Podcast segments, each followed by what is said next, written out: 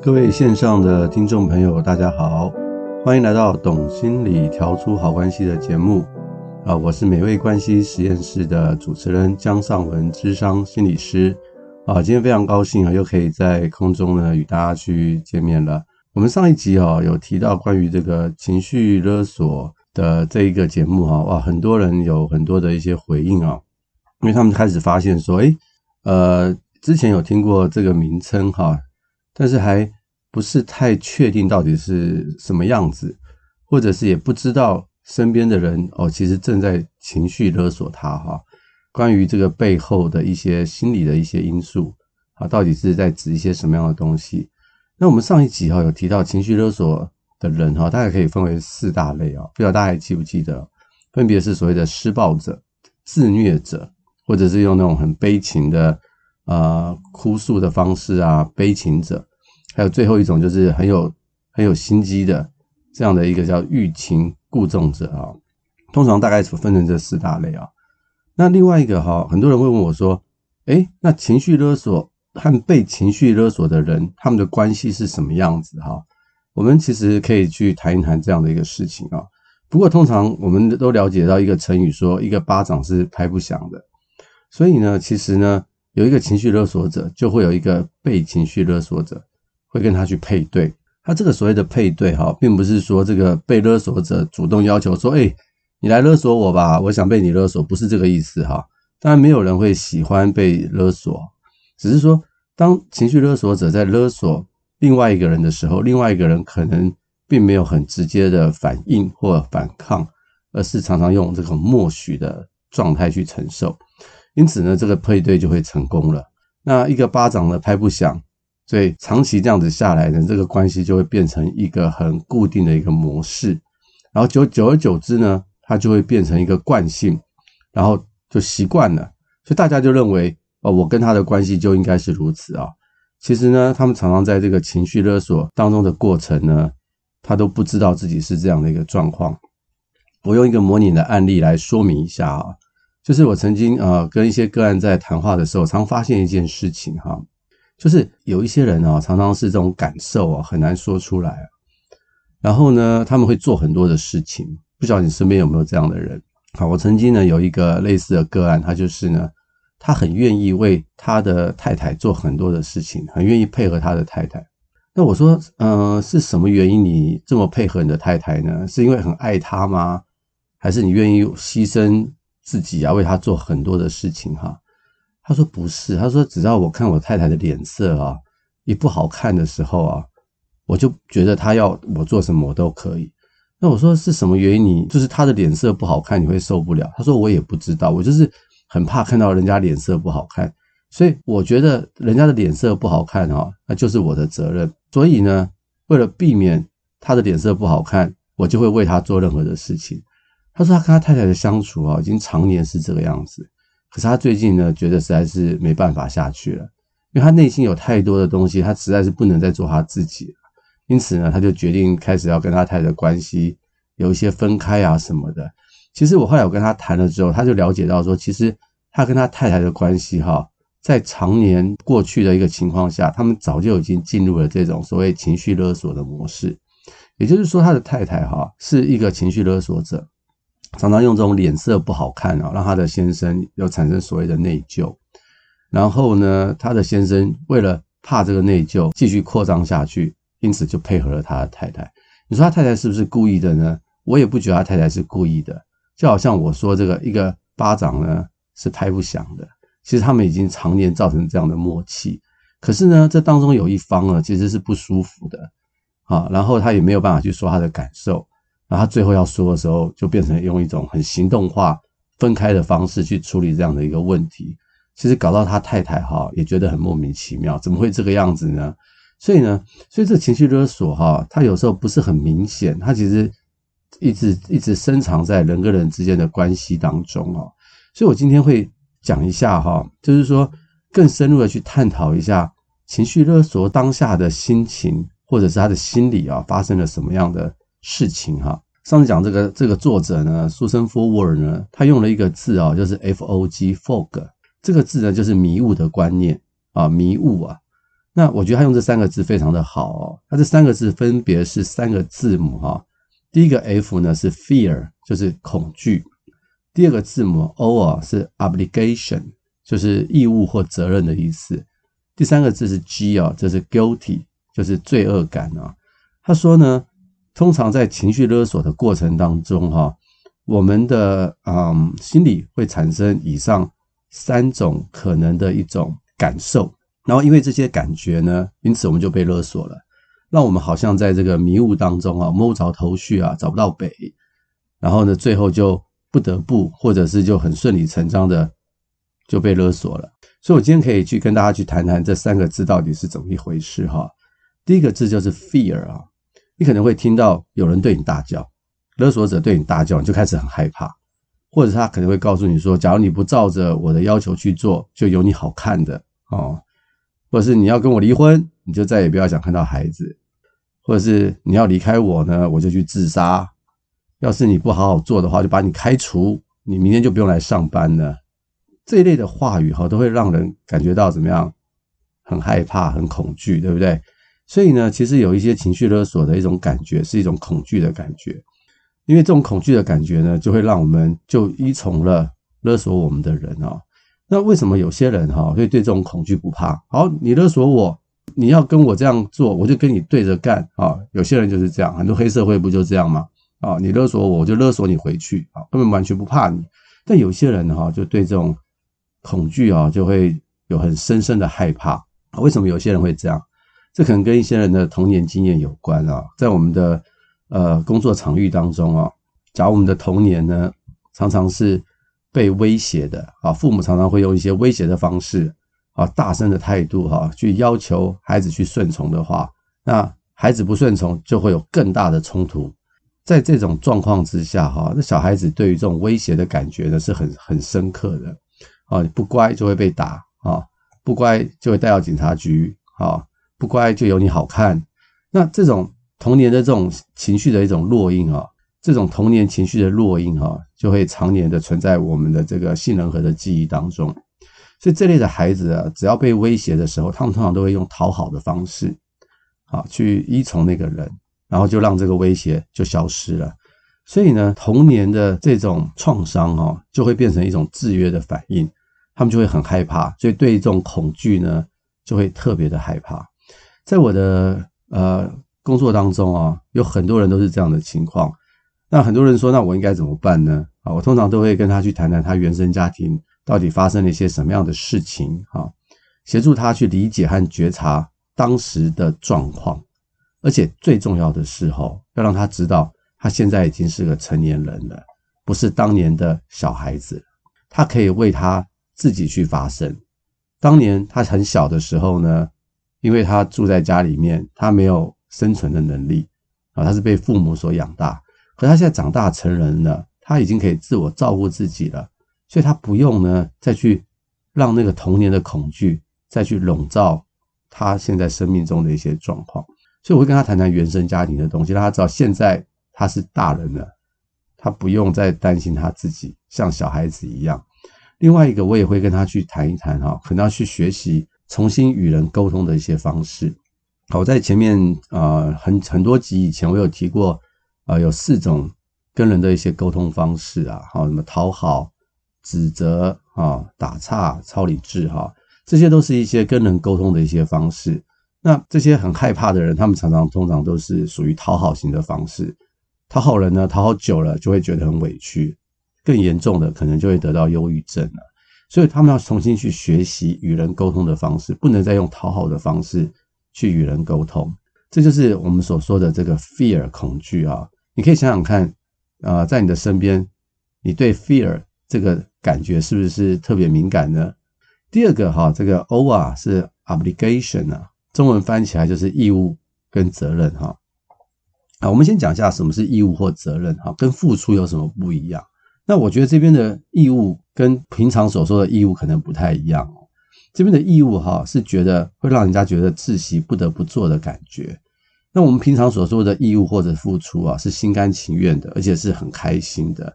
啊，像我照顾我的家庭啊，我觉得是一件很开心的事情。啊，我觉得这当中充满了许多的爱，啊许多的欢乐和快乐在当中。我不觉得它是个不得不做的事情哈。但是很多情绪勒索者呢，他们可能常常是会把他们的要求哈变成我们应该要做的义务。要是不做的话，就好像我们就不对了，我们会无形中哈被扣一个很大的帽子哦。尤其这种关系哈，常常是在父母跟子女的关系，或者是亲近伴侣的关系当中，常常会听得到哦。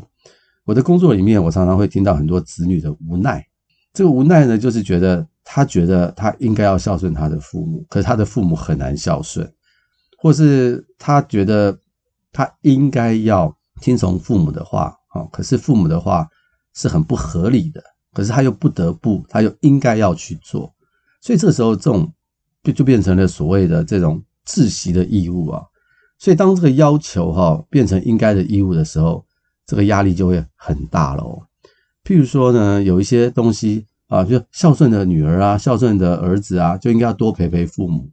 假如你不没有多陪陪父母的话，你就是不孝。啊，这就好像无一个无形的帽子盖上来的，对不对？哦，我当然不是说我们不不要陪父母啦，啊，只是说这样的应该就会觉得是一种义务上的一种压力了哈。哎，很多人会说没办法啊，这是我欠他们的啊，谁谁叫他们是我的家人？我常在我的 那个智商室当中，常看到很多人很可怜啊，他们很努力的生活，但是。存不了任何钱啊！不是他们是月光族，是他们都在帮家人还债啊！这是我欠他们的，谁要他们是我的家人啊？他们为我做了那么多，照顾我长大，我不能拒绝他们的要求。嗯，或者是有一些排行家中老大的位置，他们常常会说，这应该是我的责任，我不做就没有人要做了。常常就会有这种状况，或者是呢，有些这种所谓的好媳妇。的一种一种状态，啊，他就觉得他应该要做一个好媳妇，所以他就觉得他应该要做家里面所有的家事啊，照顾婆婆啊，照顾婆婆的姐妹啦，照顾一大堆啊亲亲属啦，他觉得我要做个好媳妇，我应该要这样做，应该就变成一种义务，可是他做的非常的辛苦，种或者是我们也常会看到说，你的好朋友就说啊，你是我最好的朋友，你不帮我我就死定了，哦，难道你不能帮个忙，借借点钱给我吗？你就会想说，我其实不想借钱给你啊，因为我也没什么钱。可是我又是你最好的朋友，我好像又不能不借钱给你哈。看你就被扣了一个帽子，变成了一个所谓的义务哈。或者是我也常听到，就是在我的智商里面，很多的啊伴侣哈很想离婚，没有办法跟另外一半生活下去了。可是呢，他就觉得他对孩子有一个责任，因此他就没有办法离开一个一个婚姻了哈。所以他自己也为自己去扣了一个一个帽子，就说我为了孩子好，所以我不能离开这个婚姻哈。当然，我在这边没有任何的评断关于这件事情，因为这样的事情呢，基本上在人生当中啊，真的是一件很痛苦的事情。一个是为了要照顾孩子，一个一个是为了自己要离开这个婚姻，真的常常是个两难呐，很难做选择啊。所以很多时候我们在咨商室里面会讨论这样的议题，看看。怎么样去找到一个能够让自己呢舒服的位置，也能够去照顾到想要照顾的人，这是一件不容易的事情，非常的辛苦。那另外一个呢，我曾经也碰过一个例子哈，就是把所赚的所有的钱都拿回家，可是他内心很委屈、很不爽哈。为什么呢？因为父母欠了别人的钱啊，他身为一个呃长子，他觉得他应该有责任要做这样的事情，所以他所赚的所有的钱，十几年来。所有的钱都拿回去给父母还债，他觉得这样才是一个孝顺，要不然他会有良心不安，或者他觉得他是长子嘛，啊，所以就有这个责任，无形中就被扣了这个帽子啊。他的父母也是这样去期待他，这非常的痛苦哈。所以我们在咨商室里面去谈的时候哈，后来我们达到一个协议，就是说一个讨论啊，就是说，哎，或许你得留一些钱给你自己，因为每一个人。啊，赚了钱啊，照顾自己是基本的责任，所以你留一些钱照顾你自己，那你把部分的钱拿去孝顺你的父母啊，不要想成是当成是还债，而是当成是孝顺父母。我请他去想一想啊，也就是说，把它变成是一个比较合理的义务，或者是比较适当期待的义务，而不是应该的义务。有时候我们在工作里面哦，也会被一些上司情绪勒索，你会不会发现，有时候你在工作里面啊，你能力越好，你会发现你做的事情越多。你会发现你隔壁的同事怎么一样都是拿一样的薪水，为什么他们做的事情没有你多啊？原因就是因为你这能力越好，所以你责任就越大。那无形中你就被上司所期许，你就被他勒索了，好像理所当然就应该是这个样子。所以心里面常常就觉得很不公平啊！为什么我就要做这么多，那其他同事就不用做那么多？好，所以像这种都是无形中哈被所谓的 obligation 责任感哈所压迫。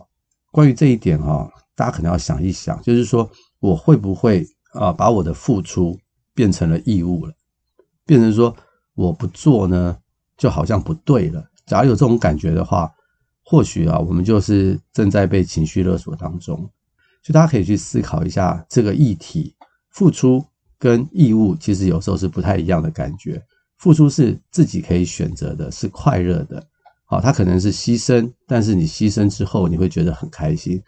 但是被要求要去做的事情，哈，是一件不舒服的事情，而且做久了还会觉得委屈。所以这个就大家去想一想，我们是不是被勒索了呢？那最后一个这个 F O G 的 G 呢，基本上是 guilty。就是罪恶感哈，我先讲一下哈，其实罪恶感或者是内疚感啊，其实是一个人类啊正常的一个内心的状态。因为假如我们人都没有罪恶感的话，没有内疚感的话，哇，那我们就可能随时随地会伤害别人，而没有那种痛心的感觉，那这是很恐怖的事情，不是吗？所以这是我们人类哈很自然的道德和良心的自我要求，所以这是正常的哈。但是啊，有一些人他是一种。有这种所谓的过度的内疚感，这反而就不是太好。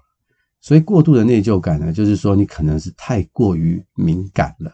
我举个例子给你给你们听啊，就好比说，你像我们车子上都常常会装一些防盗器嘛。那要是有人在试图要闯入我们的车的时候，防盗器就会叫嘛。但是假如今天你的车停在那边，也没有人要闯入，只是旁边有车子一经过，然后你的防盗器就叫了。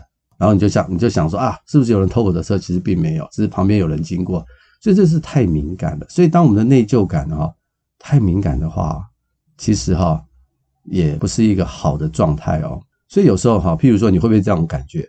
如果啊这件事情我不去付出的话，我会觉得我是很自私，我是很没有爱心的。或者是你会不会觉得说，假如我不借钱给我身边的好朋友的话，我会觉得我不是一个有义气的朋友。会觉得很内疚，或者是像我刚刚一开始举的那个例子哈，看到别人的脸色不好看的时候，就觉得自己应该要为他做一些事情，否则呢就会觉得很内疚。所以在这个地方啊，有时候我们可以去谈一谈，到底这个这个内疚到底是怎么一回事哈？大家要去理解一件事情，就是关于内疚感这种东西哈，在这种情绪勒索的一些状况当中啊，他们常常。不只是扣这个义务的大帽子给你，他常常也会扣另外一个让你内疚感的帽子给你。譬如说，他们常常会说：“这一定是你有问题，这一定是你的错。”而且是非常坚定的告诉你。那一般人呢，有这种觉察能力的人，当别人这样指指责你的时候，很多人真的会停下来想想看，想想说：“哎，这可能真的是我的错。”然后就开始去想：“哎，那我错在哪里？错在哪里？”当然，很多事情我们。不会说我们都是完美，没有错啊。可是当我们被指责，在这个时候，我们可能就会增加我们的内疚感，就会觉得真的是我们自己的错了。然后他们这一类的人哈，他们可能很容易去帮别人贴标签啊，也就是说都是你的问题，好，你那个要改啊，你怎么不改啊？那甚至我也还碰过，就是说在家族治疗当中啊，其实啊家族的某一个成员呢，他生病了啊，或者是他有一些行为呢是。不是很好，那其实真的去谈的时候，可能是跟他的母亲有关，或者是跟他的父亲有关。但是跟父母去谈的时候呢，父母通常就不承认是他们的问题，就会说都是我孩子的问题。不信你可以问他哥哥，你不信你问他姐姐。所以他哥哥在姐姐在旁边的时候，他们也都会一起来指责啊，那个来谈的那个个案啊，所以就会变成说，有时候家族的联合哈，也会让一个人呢。就变成都是他的错，或者是有时候他们也会这样说：“哎，你看你的功课还是不如你姐姐。”他们会给一些所谓的负面的评比啊。或者是在这个工作里面呢，你明明做得很好了，你的主管为了要你更好，就用一种很奇怪的方式去去激励你，就说，对，你做得很好，哇，你这个礼拜完成了这个这个 project，真是不错。可是你看隔壁的小陈啊，他一个礼拜可以完成两件，你可以多加点油吗？他给你一个评比啊，一方面称赞你，一方面其实又很负面的评比你，所以这些东西哈，都会让我们觉得我们自己不够好，然后就觉得自己有问题，会增加增加我们的这种所谓的罪疚感。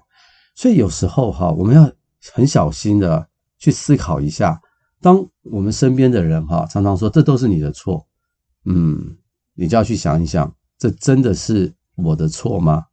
难道我没有做对的地方吗？不要一昧的呢，就相信是自己的错了。有时候我在这个婚姻咨商的时候，我常常面对到最棘手的问题就是外遇的问题。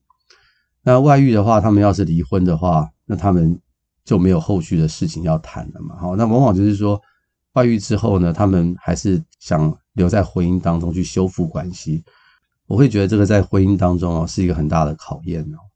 有时候受害的那一方哈啊，譬如说是太太好了哈，他们常常就会用外遇这件事情呢，不断的呢去跟先生做所谓的一些情绪勒索。我相信这也不是太太愿意这么做，可是他就是有那个情绪，然后就会不断的去提醒先生说：“你当年做了怎么样对不起我的事，所以你现在应该要啊，就变成义务啊，应该要。”为我做一些事情，然后太太也常常提到当年的事情呢，其实就是要唤醒这个先生的这个罪恶感。所以先生在这种状况下的确他做错了，好，所以他就会义很义务的，好想就为太太做一些太太的要求。那因为罪恶感呢，也会不想让太太不高兴。可长久以往哈，这种关系啊，其实并不会更好。我知道这个受害者或是太太的心情一定是很复杂，所以我通常都会鼓励他们说。你可以跟他去表达你的心情哈，但是要很小心哦，不要故意让他觉得他做错事情，因为罪恶感哈是不会让人跟人去靠近的。也就是说，你可以有争执，可以有表达你的负面情绪，但不要让他变成是要求他做什么事情，或者是呢用罪恶感迫使他为你做一些事情。啊，常常这样子下去哈，感情其实也是很挑战。所以我也会鼓励那个先生哈。不要变成说你为你太太做一些事情是因为罪恶感，而是因为你想爱你的太太，好想爱想修复这个关系，所以你为她做一些事情。所以这种情绪勒索的事情啊，常常在人的关系当中常常会发生啊，尤其在这种曾经有外遇要修复的这个关系当中更容易去产生。啊，所以这我们要我们其实要很小心这些事情会在我们当中去发生。所以呢，我们生活在这个世界当中，我们常常会碰到所谓的情绪勒索者。好，有些人呢，啊，上一集听完以后就跟我说，那我要怎么去面对这个情绪勒索者？我想要讲的是，就是说，第一个，我们不要害怕情绪勒索者。有时候我们会觉得他们好像很很 strong，哈，很巨大，好像巨人一样。那我很微小，被他勒索，其实也不是的。下一集我会跟大家去多分享一下，我们怎么样去面对这个情绪勒索者。但是在分享下一集之前哈，大家可以想一想，情绪勒索者真的是我们所想象那种很巨大、很恐怖的人吗？其实往往并不是哦。从心理学的角度来看，他们往往是挫折忍受很差的人哦。所以任何事情啊，假如不如他们的想法，好，不如他们的做法去发生的话，他们其实没有办法去忍受。那个失落跟挫折的感觉，所以他们往往是挫折忍受很差的一群人哦。所以他们的内心其实是很瘦小的，不如他们外面的那么的强大。所以你了解这个过程的话，其实你就不用太担心，也不用太害怕他怎么样去勒索你了。好，那我们会在下一集的节目再跟大家多分享如何去面对情绪勒索者。那希望今天的节目呢的分享可以让大家有很多的收获。啊，也欢迎您呢继续的收听，帮我们分享给更多的朋友订阅。那我们就下回空中见，也祝您有一个美好的一天。